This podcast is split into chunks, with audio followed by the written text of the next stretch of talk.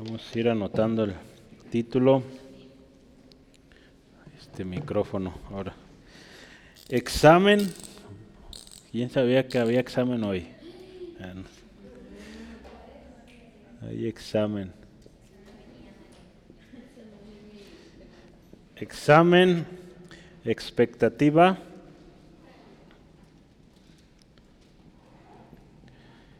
Y oración. Vamos a considerar segunda de Corintios.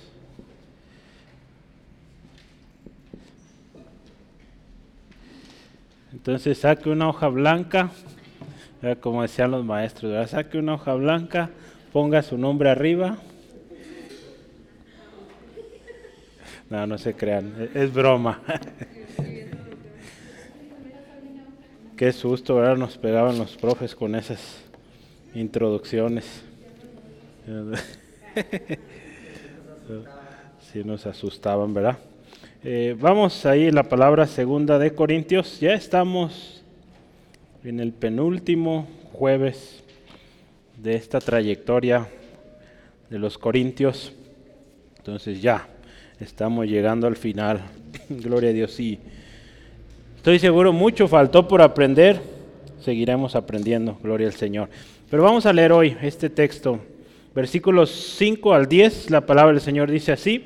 Examinaos a vosotros mismos si estáis en la fe.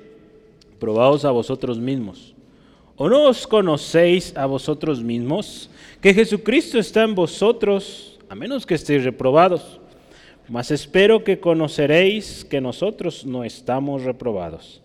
Y oramos a Dios que ninguna cosa mal hagáis, no para que nosotros aparezcamos aprobados, sino para que vosotros hagáis lo bueno, aunque nosotros seamos como reprobados. Porque nada podemos contra la verdad, sino por la verdad. Por lo cual nos gozamos de que seamos nosotros débiles y que vosotros estéis fuertes, y aún oramos por vuestra perfección por esto os escribo estando ausente, para no usar de severidad cuando esté presente, conforme a la autoridad que el Señor me ha dado para edificación y no para destrucción. Padre, te damos gracias por esta uh, preciosa palabra.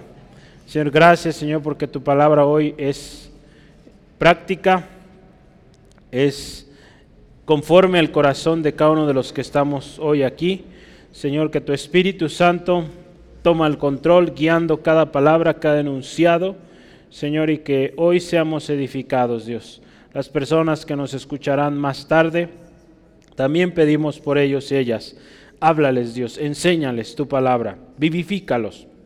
Gracias, Señor. Toda uh, distracción, cosa que quiera robar eh, el gozo, la atención de mi hermano, mi hermana, es echado fuera en el nombre de Cristo. Y hoy tuya es la gloria para siempre, en el nombre de Jesús. Amén. Examen, expectativa y oración.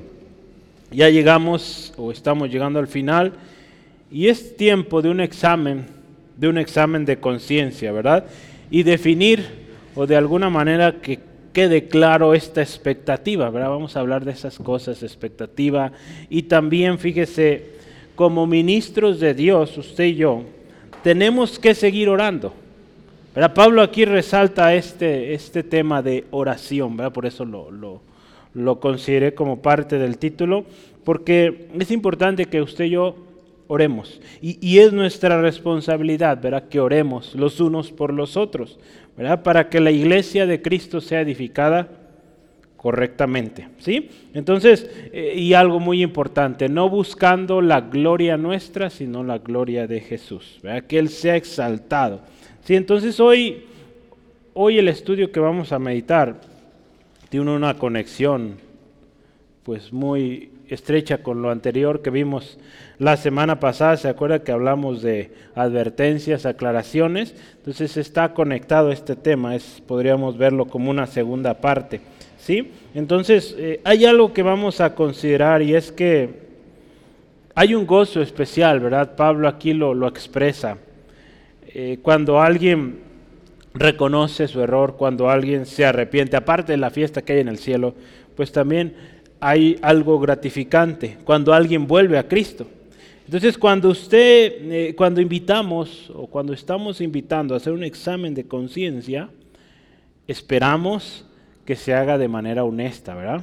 Si tú invitas a alguien a ver, haz un examen de conciencia, ¿cómo estás? ¿Qué, has hecho hasta hoy?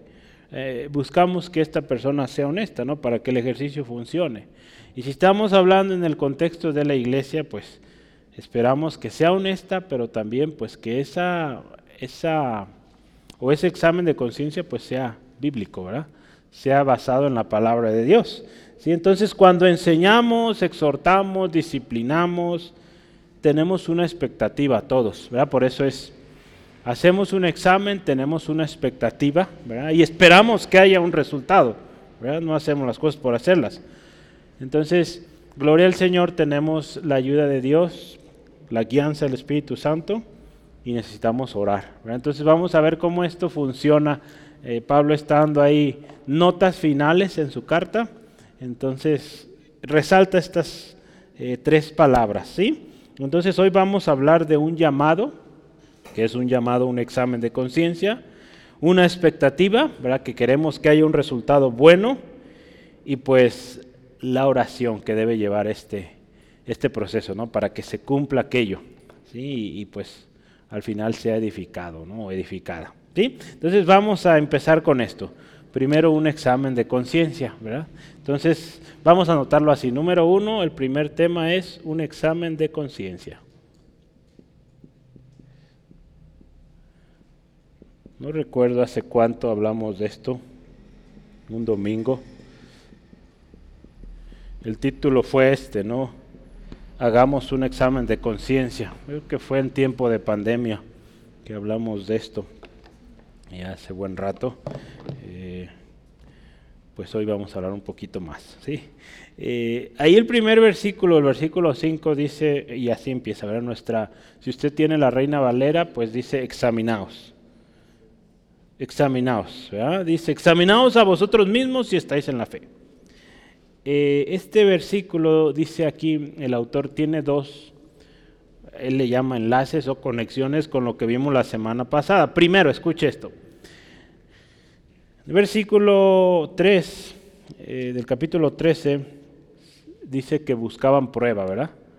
Eh, los corintios o la gente ahí que estaba oponiéndose a Pablo buscaba prueba de que Cristo hablaba a través de, Pablo, ¿verdad? Entonces, están probando o habían estado probando al apóstol, buscaban pruebas de que Cristo hablaba por él. Entonces hay una liga. Entonces él les dice, ahora lo, lo, meditamos la semana pasada también, con este texto les dice, ¿saben qué? Ok, ustedes buscan pruebas, ¿verdad? ¿Saben qué debemos hacer antes de querer probar a otros? Probarnos nosotros mismos, ¿verdad? Antes de querer eh, dar, eh, emitir una opinión, un juicio o algún comentario, pues hay que ver cómo estamos nosotros primero, antes de querer decir aquel o ella está mal, ¿no? Entonces esa es la primera parte, cuando Pablo les dice, examínense primero ustedes, si están en la fe. Otra idea es que, y quizá más importante es que el, el, autor refrasea aquí, es buscáis una prueba de que Cristo habla en mí, búsquela en ustedes también, ¿verdad? ¿No sabéis que Cristo está en vosotros? ¿Verdad? Y dice, a menos que estéis o seas reprobado. Y si están ustedes, si son realmente miembros del cuerpo de Cristo, pues ustedes se van a dar cuenta que Cristo también está en mí. Entonces fíjese qué, importante esto, ¿no? A veces eh, mucha gente le es fácil eh, comentar, ¿verdad? Todos, se nos hace fácil comentar. Eh, el otro día hacíamos un ejercicio, es más fácil encontrar los errores que las cosas buenas, ¿verdad? ¿A poco no? Nos, bien rápido identificamos en qué se equivocó, pero no somos buenos para decir lo que hizo bien. Entonces, bueno, pues es una naturaleza, pero es importante, ¿verdad? Eh, cuesta, pero es bueno aprender, ¿sí? Entonces dice, examínense, hagan un examen de conciencia y digan, ¿estamos en la fe? Se trata de un examen que nos debe llevar a decir si realmente tenemos fe o pertenecemos a la fe, ¿verdad? Eh, eh, si realmente, vamos a ponerlo así, si realmente son cristianos de verdad o cristianos de nombre. Hay mucho hoy cristiano de nombre. ¿Cuáles son esos? Pues dicen, soy cristiano, pero su vida, su testimonio, su manera de actuar, de vivir, no reflejan que es cristiano o cristiana. ¿Sí? Entonces, eh, aquí Pablo le dice, a ver, póngase a pensar, ¿son realmente cristianos o no? Porque si ustedes son cristianos, son parte del cuerpo de Cristo, tienen que saber identificar pues quién es de Cristo y quién no. Entonces, bueno, vamos adelante. Conectando estos dos versos, eh, antes de buscar evidencia de Cristo en otros, necesitamos hacer un examen de conciencia a nosotros mismos. Y, yo quiero decirle, esto Jesús lo enseñó. ¿Verdad? Que antes que queramos juzgar al otro, que veamos primero qué hay en nuestro ojo, ¿verdad? Muy bien, Braulio. Mateo 5, vamos a verlo. Mateo 5, 1 al 5. Es bueno eh, meditar esto. Mateo, perdón, 5 no, Mateo 7, perdón, perdón. 7, 1 al 5. Dice así la palabra, no juzguéis para que no seáis juzgados. Porque con el juicio que os juzgáis, con que juzgáis, perdón, seréis juzgados. Y con la medida que medís, os serás medido. Vea la implicación que tiene esto. ¿Y por qué miras la paja que está en el ojo de tu hermano y no echas de ver la viga que está en tu propio ojo? ¿O cómo dirás a tu hermano, déjame eh, sacar la paja de tu ojo y aquí la viga en el ojo tuyo? Vea estas palabras fuertes. Hipócrita. Saca primero la viga de tu propio ojo y entonces verás bien para sacar la, de tu la, de, la del ojo o la paja del ojo de tu hermano. Entonces vea, eh, ¿qué, implicación tiene? Entonces tenemos que ser cuidadosos con esto, ¿sí? antes de querer emitir juicio o opinión. ¿sí? Muy bien, entonces vea, Pablo le dice examínense, examínense primero, ¿cómo estamos en la fe? ¿Sí? Entonces es muy fácil decir, es que hizo esto, eh, aquello, alguien está pasando una enfermedad, una situación difícil, ¿qué habrá hecho? ¿Qué pecado habrá cometido? Los mismos discípulos, ¿verdad? ¿Quién pecó, este o sus padres?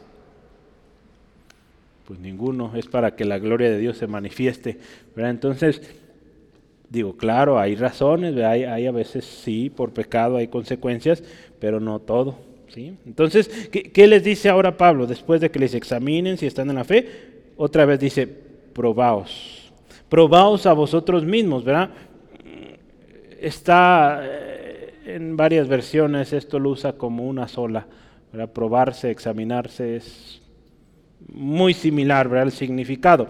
Hay un texto y, es ahí en Gálatas capítulo 6. Pablo exhortaba a los Gálatas a, probarse, a poner a prueba su propia obra.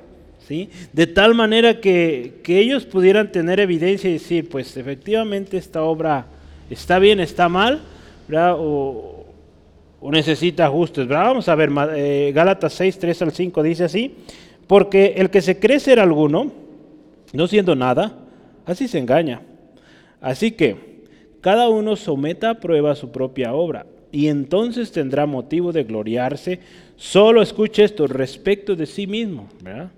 Y no del otro, porque cada uno llevará su propia carga. Entonces, eh, a veces, Gálatas 6, 3 al 5. Sí, eh, estábamos en, en, una serie de estudios con varios pastores y me ha gustado mucho cómo, cómo llevan ahí la dinámica y es interesante porque nos cuesta mucho el decir, o hablar de primera persona, ¿verdad? Porque a veces estamos, por ejemplo, hablando de, eh, de la televisión, un problema que todos tenemos con la televisión, vamos a poner ese ejemplo, ¿no? Entonces, eh, yo tengo ese problema, es el ejemplo, vamos, no tengo tele en mi casa, pero estoy poniendo un ejemplo. Yo, imagínense, yo tengo un problema con la televisión, ¿verdad? Eh, veo mucha tele, muchas horas se van en la televisión. Entonces, cuando yo voy a exponer esto eh, a un grupo de pastores, imagínense, pues ¿qué voy a decir? Pues es que nosotros tenemos un serio problema con la televisión. No voy a decir yo tengo un problema, ¿verdad? Entonces, e, ese cambio nos cuesta, porque nos da vergüenza que seamos evidenciados. Entonces aquí Pablo a los Gálatas le dice, cada uno, Cada uno es responsable de su obra, de lo que está haciendo. ¿sí? Entonces, ahí ahorita en ese curso de pastores se pone divertido, ¿verdad? Porque ya estamos diciendo nosotros, no, no, yo, y ya, corregimos. Entonces, pues sí, el tema de la tele, pues era solo ejemplo. No tengo tele en mi casa. Si algún día va, pues a ver que no hay tele. Hay computadoras. que casi es lo mismo, ¿verdad? Pero bueno, hay que tener mucho cuidado con eso, es, es, algo tremendo y hay que ser cuidadosos. El creyente, escuche esto, el creyente y el seguidor de Cristo debe estar, acuérdese, siempre con una actitud dispuesta y, esto yo puse esta palabra, persistente a probarse a sí mismo. ¿Cómo está esto? Mire, eh, ahí en 1 Corintios 10, 12, usted se acuerda que dice, el que piensa estar firme, mire que no caiga. Pero entonces ahí, nos habla, ¿verdad? Ok, dices ir bien en tu caminar, pues prueba que, que vas bien, ¿no? Que, que sí va, eh, va avanzando. Ahí también en 1 Corintios 11, 28 dice, pruébese cada uno a sí mismo y coma así del pan y beba de la copa. Está hablando ahí Pablo del, de la cena del Señor, ¿verdad? Pero también cuando vamos a tomar la cena del Señor, nos probamos, vemos, a ver, ¿cómo está mi vida hoy?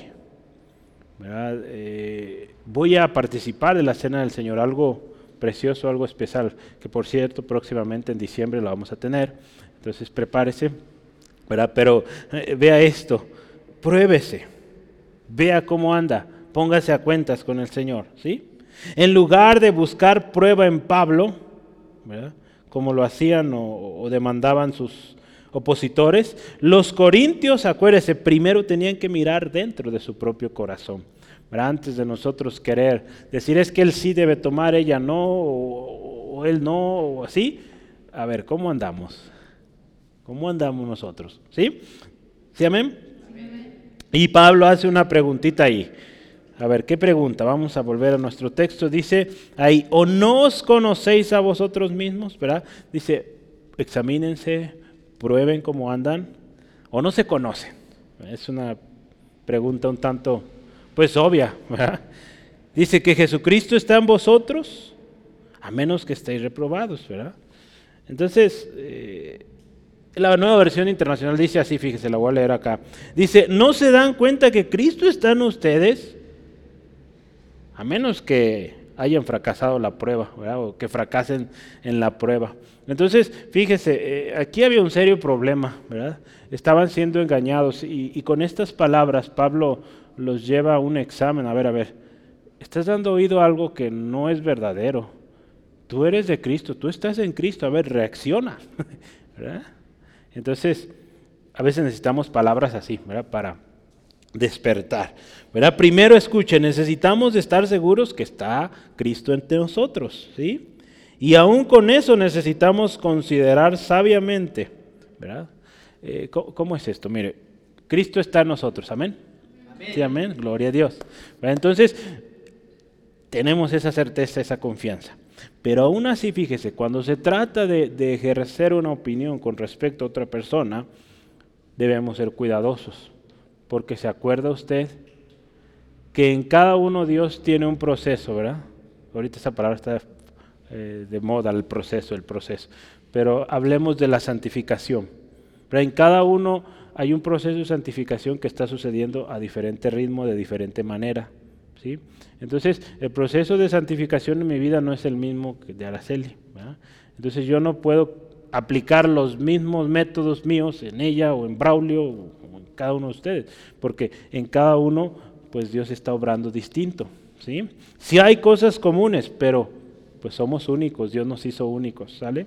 Entonces, aun cuando tenemos esta certeza de que Cristo en nosotros, tenemos que ser cuidadosos. Y antes de proceder a juzgar, emitir opinión o buscar prueba en otros, pues examinémonos nosotros primero, ¿sí?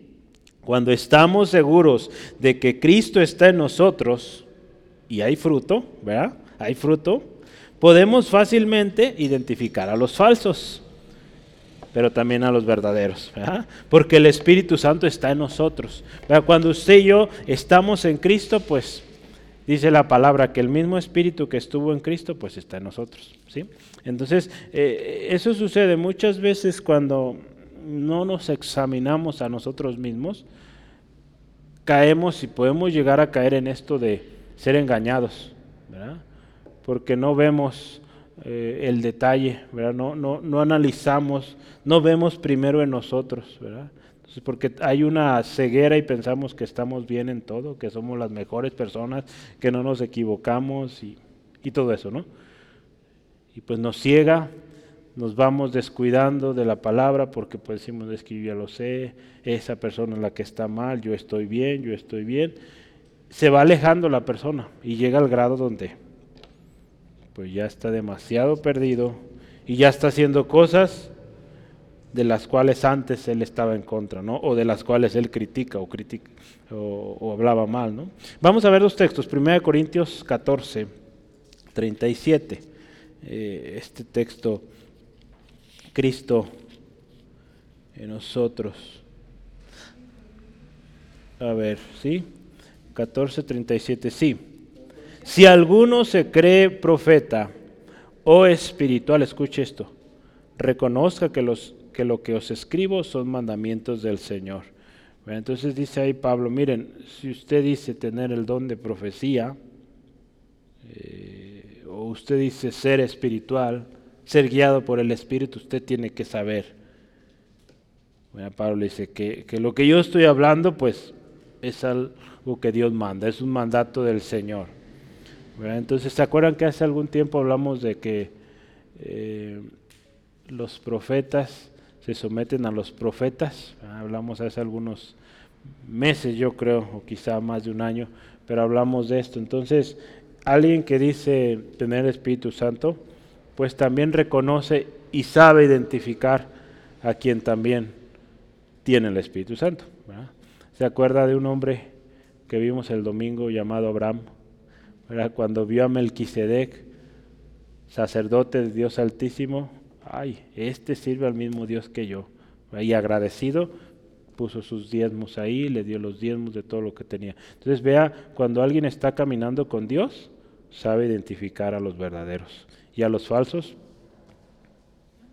no hace nada de negocios con ellos, no les acepta nada. Vamos adelante. Antes de buscar evidencias en otros, debemos buscar que el carácter de Cristo sea formado en nosotros primero, ¿sí? Asegurando que Cristo primeramente es el Señor de todo lo que somos, de lo que hacemos, porque de otra manera, hermanos, si Cristo no está en nosotros, si el carácter de Cristo no ha sido formado en nosotros, ¿qué vamos a hacer? Causar problemas. En Gálatas capítulo 2, versículo 20, vamos a, verlo, dice, con Cristo estoy juntamente crucificado y ya no vivo yo, más vive Cristo en mí. Entonces, mi manera antigua ya no es, es lo que Cristo ha, formado en mí. Y lo que ahora vivo, escuche, en la carne, lo vivo en la fe del Hijo de Dios, el cual me amó y se entregó a sí mismo por mí. Entonces, ya no nos regimos nosotros mismos. ¿sí? Ahora tenemos un Señor y es el Señor Jesucristo y hay que seguirlo. Sí, ahí en Gálatas 4:19, adelantito, dice también, hijitos míos, por quienes vuelvo a sufrir dolores de parto, hasta que Cristo sea formado en vosotros. Vea Pablo el amor tremendo que tenía a las iglesias y, él dice que Cristo se ha formado en cada uno, ¿sí? Entonces es una de las definiciones de los o de cristiano, ¿verdad? Pequeño Cristo, o pequeños Cristos, los cristianos. ¿Qué es esto? Pues somos ejemplos, somos eh, réplicas de Jesús, ¿sí? no todas iguales. Vamos poco a poco, cada vez más como Jesús. ¿Sí? Voy a leerle esto. Cristo mora en su pueblo, ¿cómo? Por su Espíritu Santo. El mismo Espíritu que estuvo en Cristo está hoy en nosotros. La presencia del Espíritu es la presencia de Cristo. No se trata de meras expresiones figurativas, como cuando decimos, ¿cuántas veces usted ha dicho a algún amigo o una amiga, te quiero con todo mi corazón? Este es figurativo, pues, no es... Urge todo el corazón, pues ¿cómo está eso? No, es algo literal, ¿verdad? Esto de el Espíritu en nosotros, Cristo en nosotros, eso no es literal, es real. Es una verdad real. El Espíritu de Cristo, el Espíritu Santo, está en el pueblo de Dios. colectivamente e individualmente. ¿sí? La fuente siempre presenta, o la fuente siempre presente de una nueva clase de vida. Si el Espíritu Santo está en nosotros, hermanos, somos nueva criatura. Hay una nueva manera de pensar, ¿sí? un nuevo estilo de vida porque el Espíritu de Dios está en nosotros. ¿sí? Entonces, si Cristo está en nosotros, podemos conocer a los verdaderos y a los falsos también. ¿sí? Vamos adelante. ¿Cómo vamos? ¿Vamos bien? ¿No se ha dormido? ¿No? Bueno. Vamos al segundo, segundo punto. Número dos, una expectativa y una oración. Ya hablamos del examen de conciencia, ¿verdad?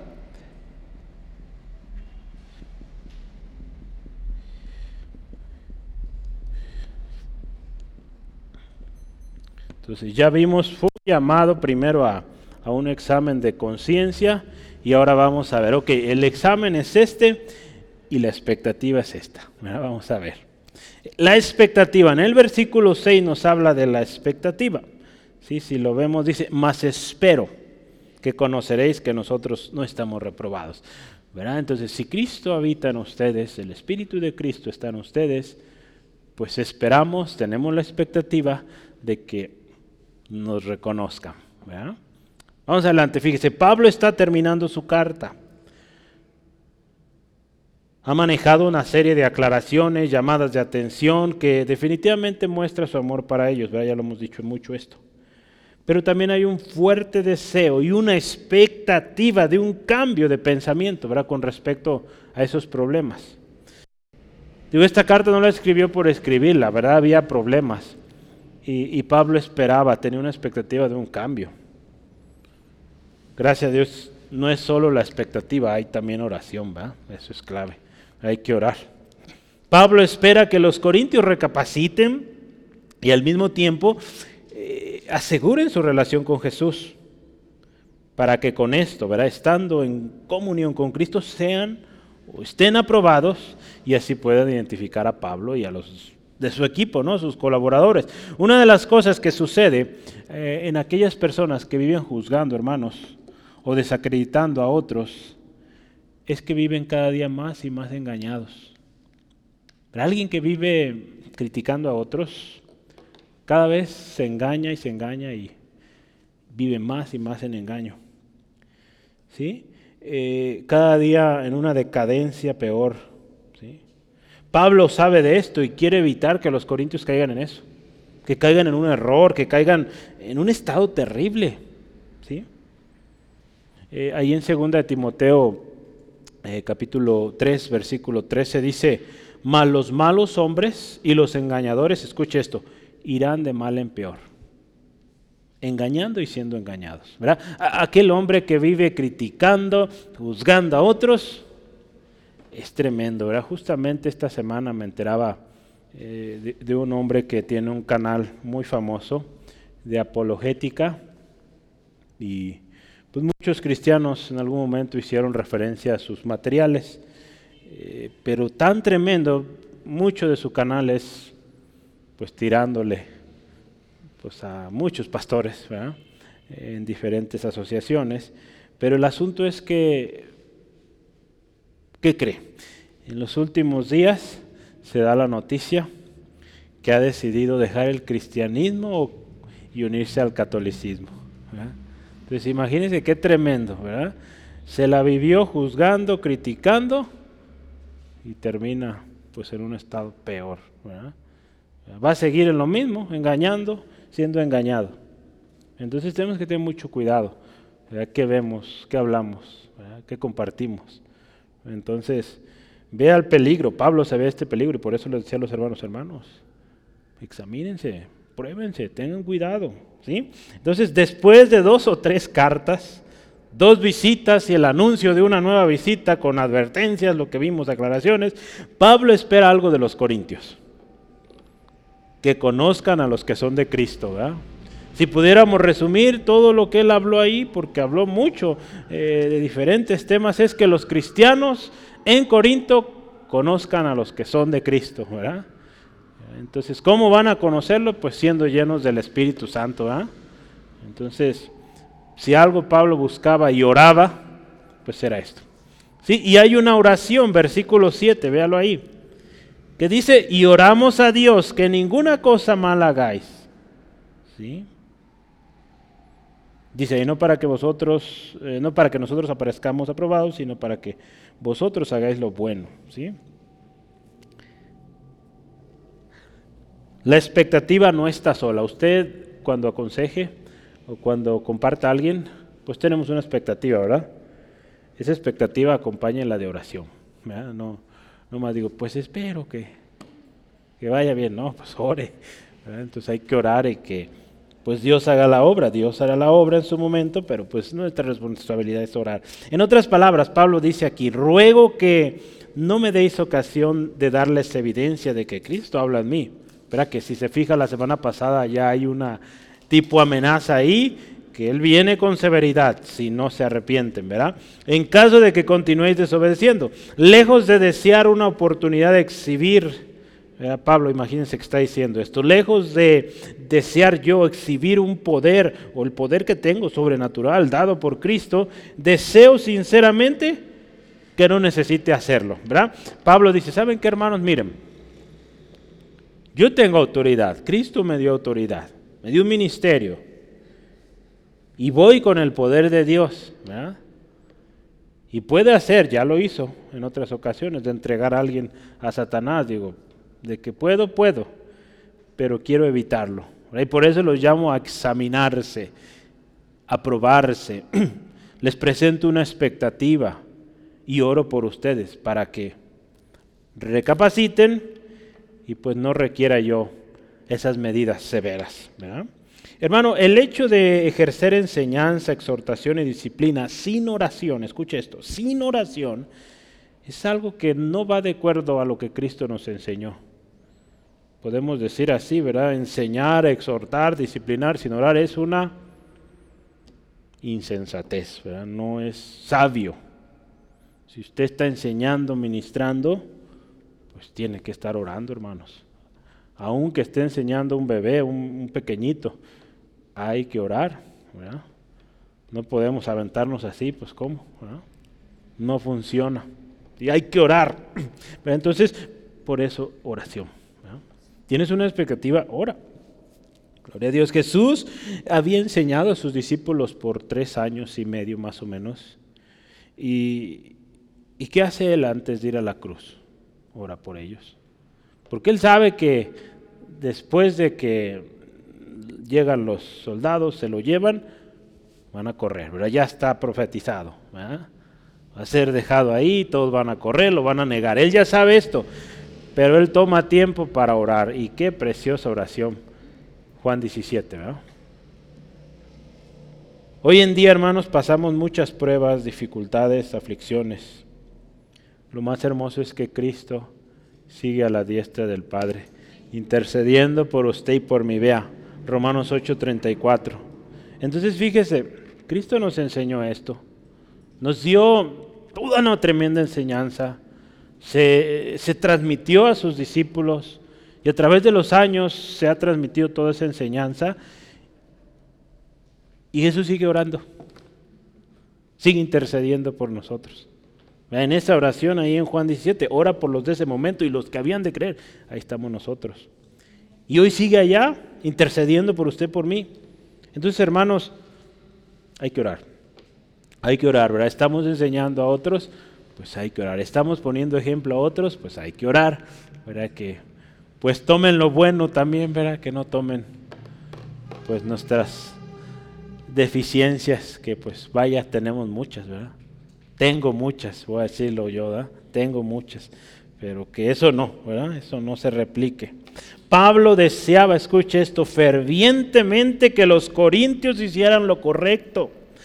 Aunque fíjese aquí que la consecuencia era él no tendría esta oportunidad de, voy a poner mis palabras, de sacar el fajo y darle unos buenos, ¿verdad?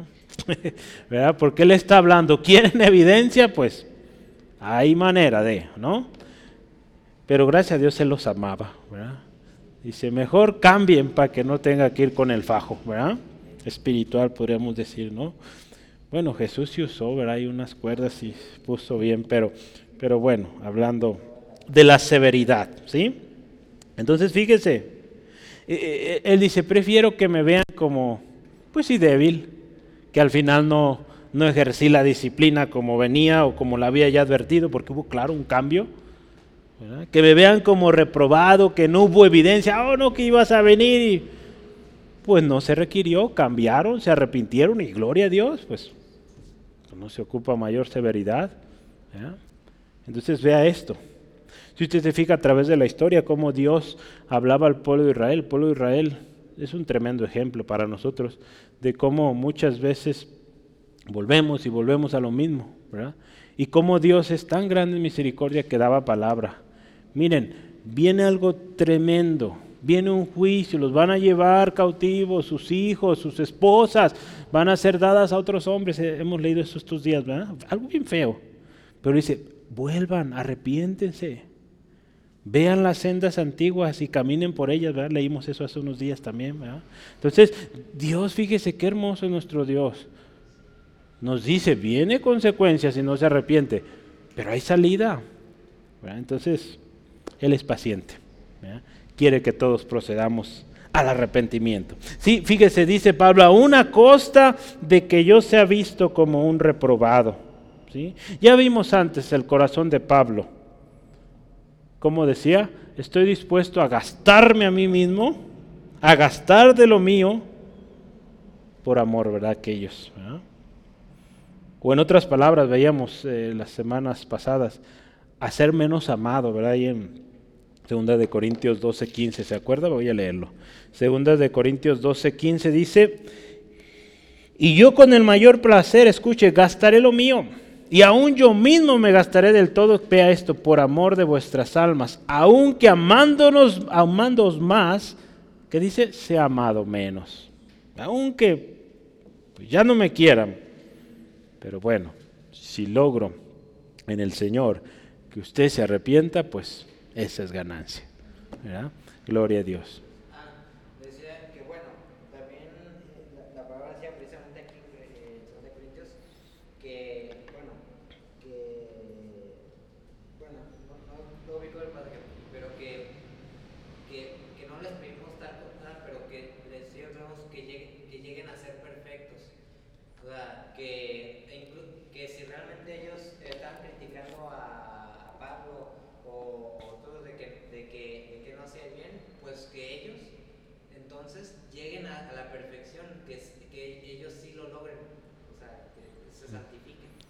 Al final ese es, ¿verdad? Y debe ser nuestro deseo de que aquellos a los que ministramos sean edificados, sean perfeccionados. Así es, gracias, Pablo. Entonces ya hemos visto antes esto y pues el corazón de Pablo estaba pues con mucho amor para estos hermanos, ¿verdad? Eh, vimos una ocasión esto, un corazón ensanchado, que nuestro corazón se ensanche, hermanos, de amor a otros. ¿Sí? Y yo quiero hoy enseñarle un par de palabras griegas que están interesantes hoy. Un segundo, vamos a anotarla.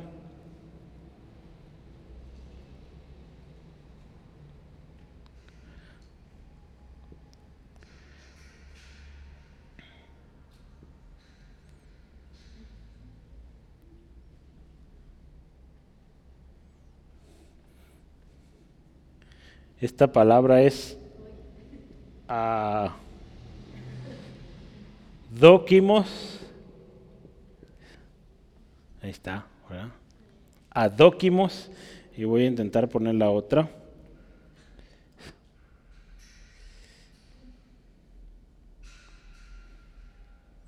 ¿Sí entiendes, Araceli? Más o menos, ¿verdad?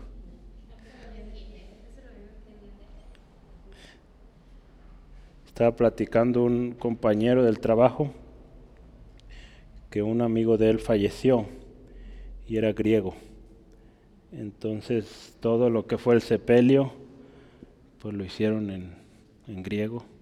Cantaron el himno nacional de Grecia, entonces costumbres ¿verdad? De, de otros países. Imagínense que nosotros con la bandera y todo, sería interesante. Pero bueno, un dato cultural. Ok, entonces esta primera palabra dice adóquimos. ¿Qué dirá esta?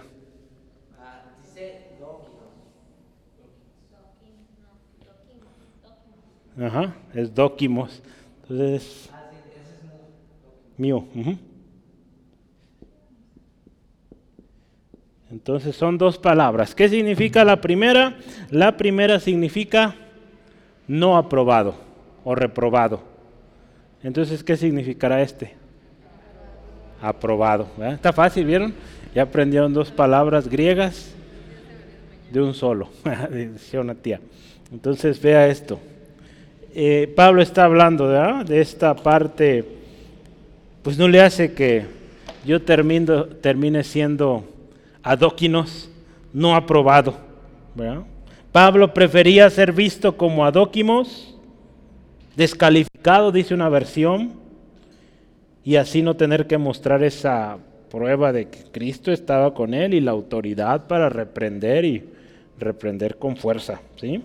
Entonces Pablo dice, prefiero ser visto como un, como dijimos, adóquimos, ¿verdad?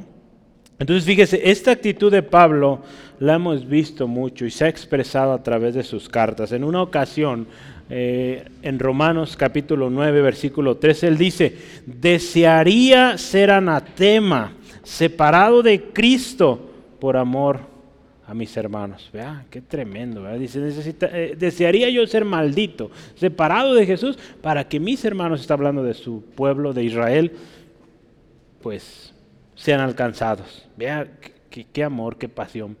Otro hombre que tenía algo muy similar era Moisés. El Señor no los destruya, si los vas a destruir primero a mí. ¿Cuántos harían eso?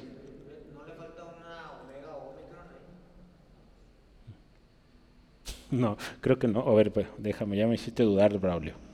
Vamos a revisar.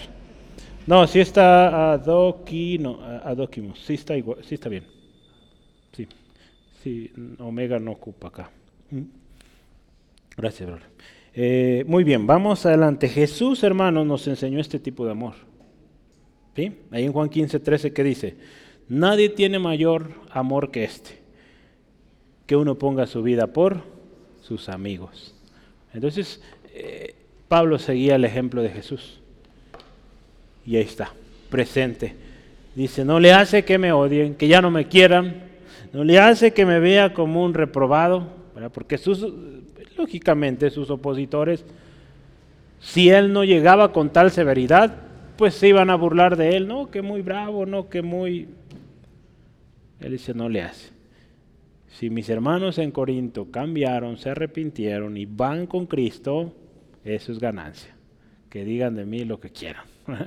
Entonces, qué importante, hermanos, y pues tomemos estos ejemplos de amor, amor a aquellos a los cuales ministramos. Y hablando de esto, de ministros o, servir a otros, pues ya hablamos de un examen, de una expectativa, de que vamos a orar, de una oración. Entonces vamos cerrando con, cerrando con tres cosas, yo lo voy a poner el título primero, pero vamos a ver lo que hacemos los ministros.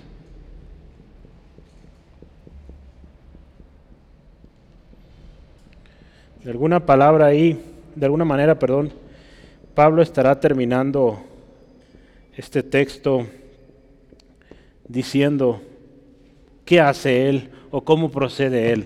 Y esto es un buen ejemplo para nosotros, ¿no? ¿Qué hacemos? Y aquí yo voy a listar tres cosas, está una en cada versículo. Traté de abstraer una de cada texto del 8, del 9 y el 10. Entonces vamos a ver la primera. Si está anotando, número uno, siempre en pos de la verdad. Siempre en pos de la verdad.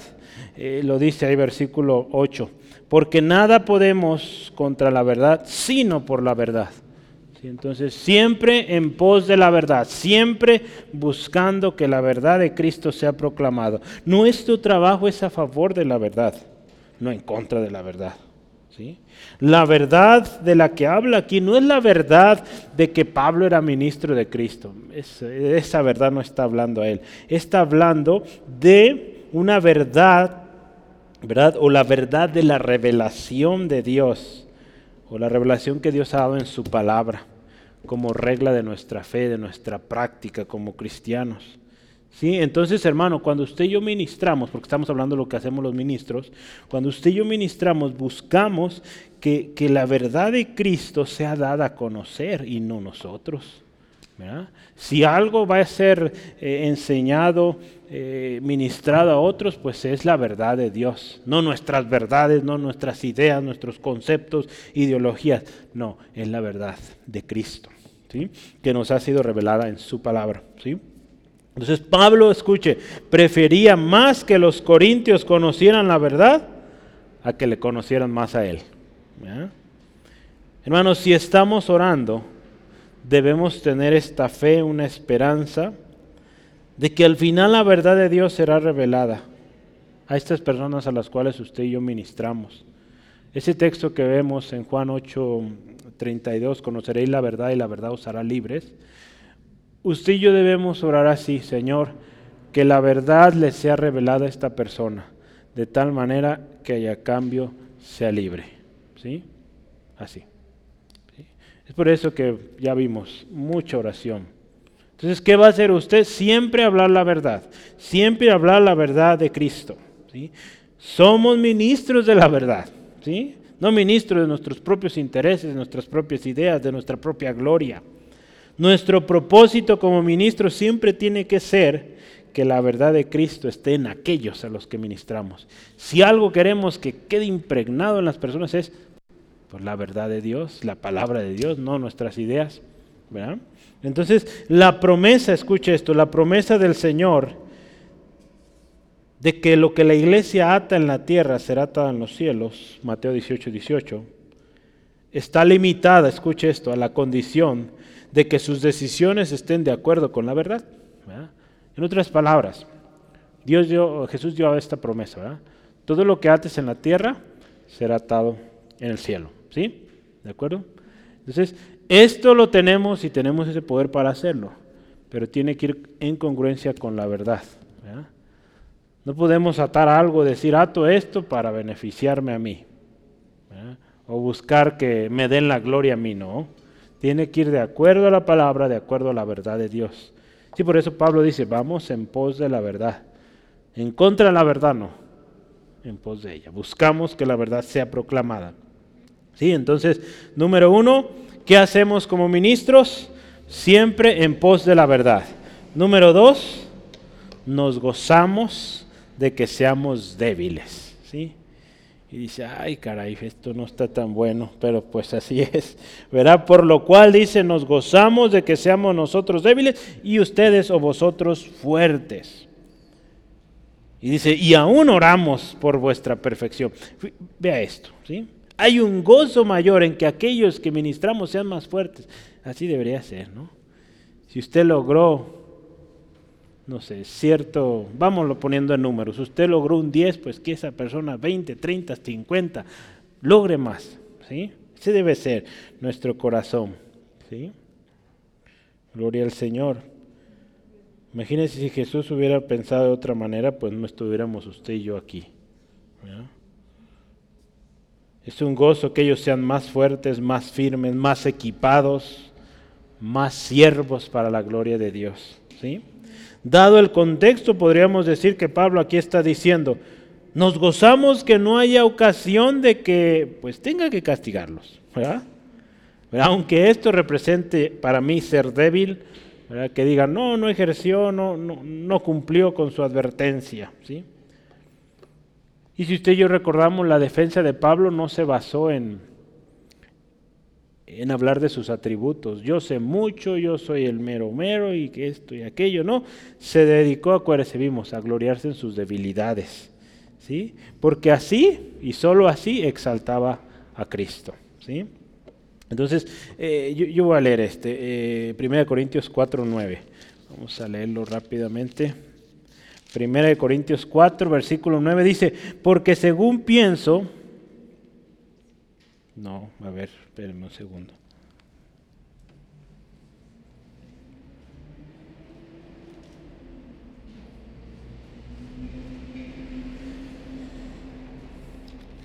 Un segundo, voy a ver. Es,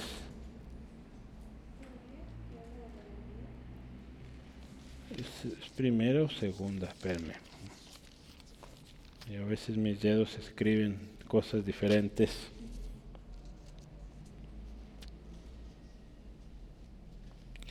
No.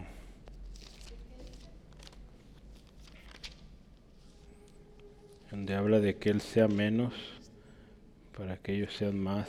A ver.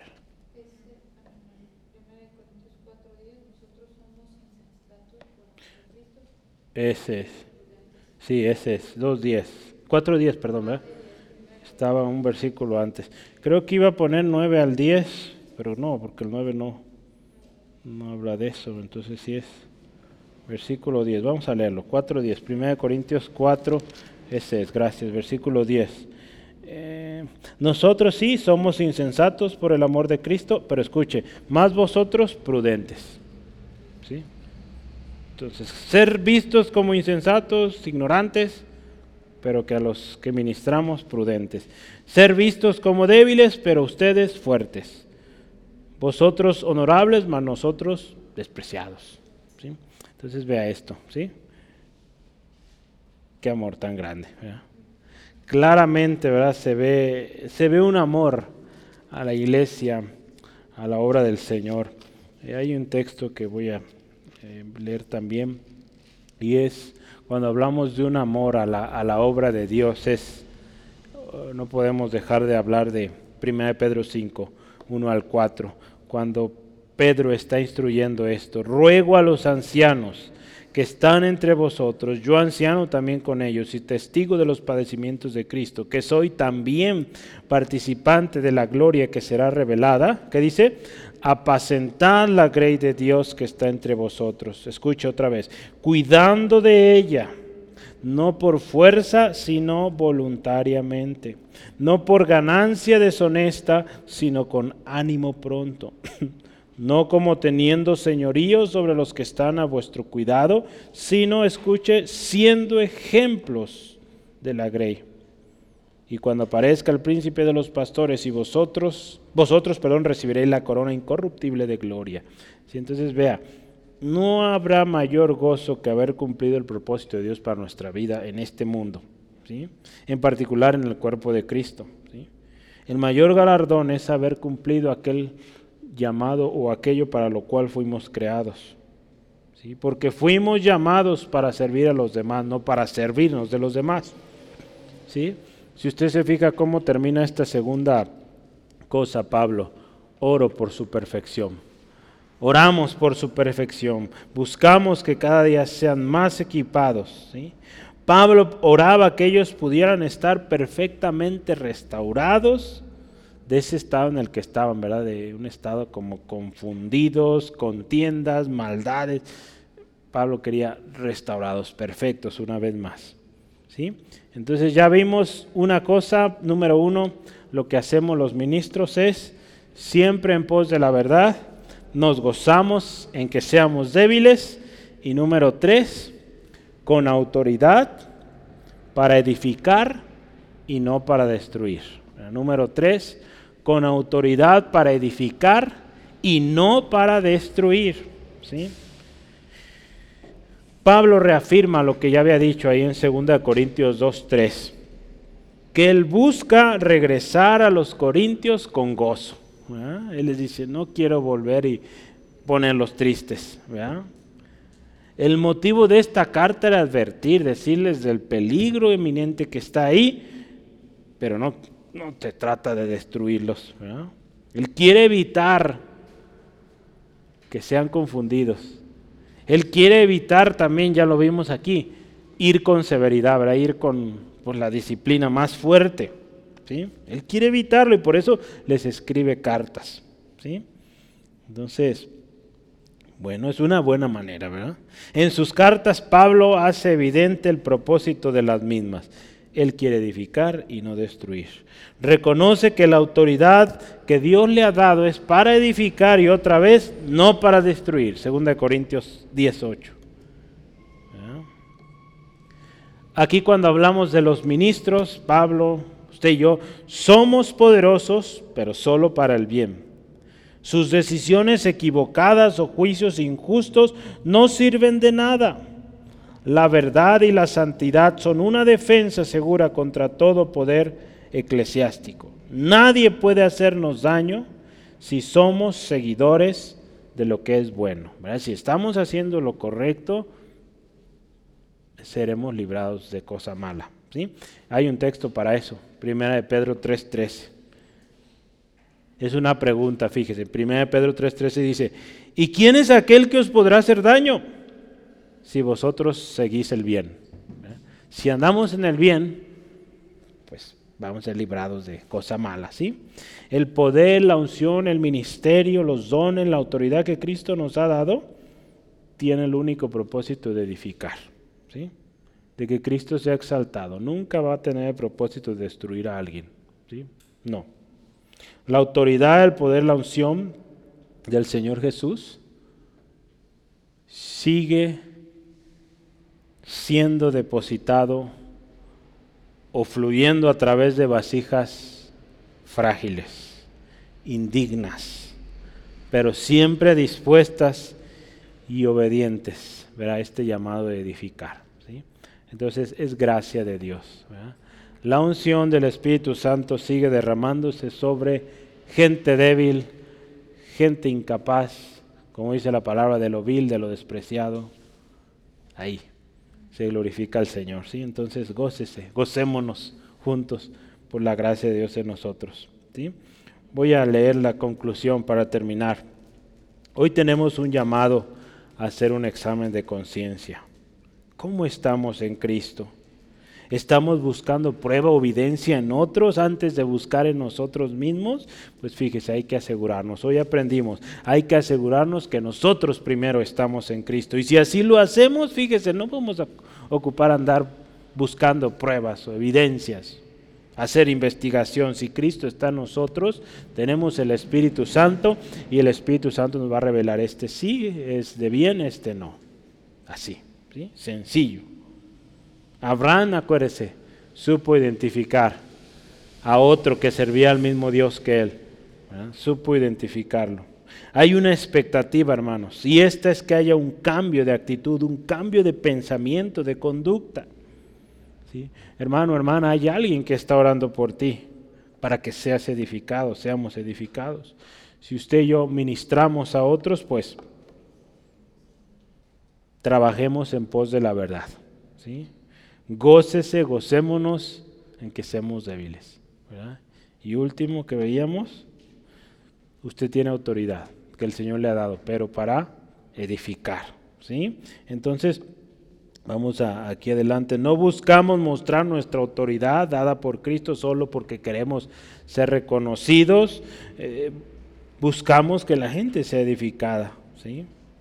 Entonces, el poder, acuérdese, la unción, los dones, los ministerios que el Señor nos ha dado tienen el único objetivo de edificar el cuerpo de Cristo, ¿sí?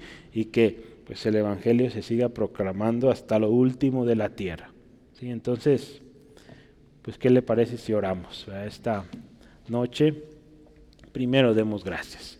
Dios, gracias. Padre eterno, te honramos hoy en esta tarde porque tu palabra es viva, eficaz Señor, y hoy, Señor, este llamado que nos das al examen de conciencia, Señor, ayúdanos a meditar en esta noche, Señor. Tú nos conoces, Señor. Delante de ti no podemos ocultar. Tú todo lo has visto, Señor. Tu palabra dice, conoces nuestro sentar, nuestro levantarnos. Señor, hoy venimos delante de ti, Señor, reconociendo que te necesitamos que necesitamos de tu gracia, de tu misericordia. Señor, que pues separados de ti nada podemos. Señor, hoy este día, Señor, reconocemos que te necesitamos. Hoy, Señor, pedimos perdón por todas esas veces que hemos sido desobedientes. Señor, pedimos perdón, nos arrepentimos y queremos estar hoy a cuenta, Señor. Señor, queremos ser fieles a ti, ser obedientes a ti Jesús. Y en esas áreas donde estamos bien, Señor, ayúdanos a permanecer, a firmarnos aún más en nuestra fidelidad y obediencia a Jesucristo. Señor, hoy también oramos por aquellos a los cuales nos das la bendición de ministrar, que sean edificados en la verdad, Señor.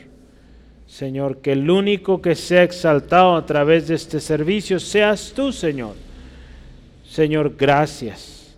Gloria a tu nombre, Señor, porque nos haces parte de tu obra. Nos da la bendición de servir para tu gloria, Señor. Hoy, Señor, te alabamos y oramos, Dios, que sigamos siendo edificados, Señor, perfeccionados en ti, Jesucristo. Señor, pido también, Señor, si alguien hoy necesita o, volver a ti, Señor Jesucristo, toca este corazón, ministra, Señor. Hoy creemos, Dios, que el llamado también es para aquellos que se han alejado, que se han descuidado, que vuelvan, Señor, al camino Gracias Jesucristo porque tú llevaste en la cruz toda maldad, todo pecado, toda vergüenza. Y Señor, con tu sangre preciosa somos lavados, renovados. Gracias Dios por ese milagro que has hecho, Señor, y que somos justificados y podemos vivir ahora en propósito. Señor, ruego bendice a mis hermanos, protégelos de regreso a sus casas líbrales Dios de todo percance y Señor, nos vamos contentos porque Señor, toda la gloria hoy es para ti y seguirá siendo para ti en el nombre de Jesús. Amén. Gloria a Dios. Dios les bendiga hermanos, hermanas. Eh, no se le olvide, mañana no hay oración. Uh, ore desde casita.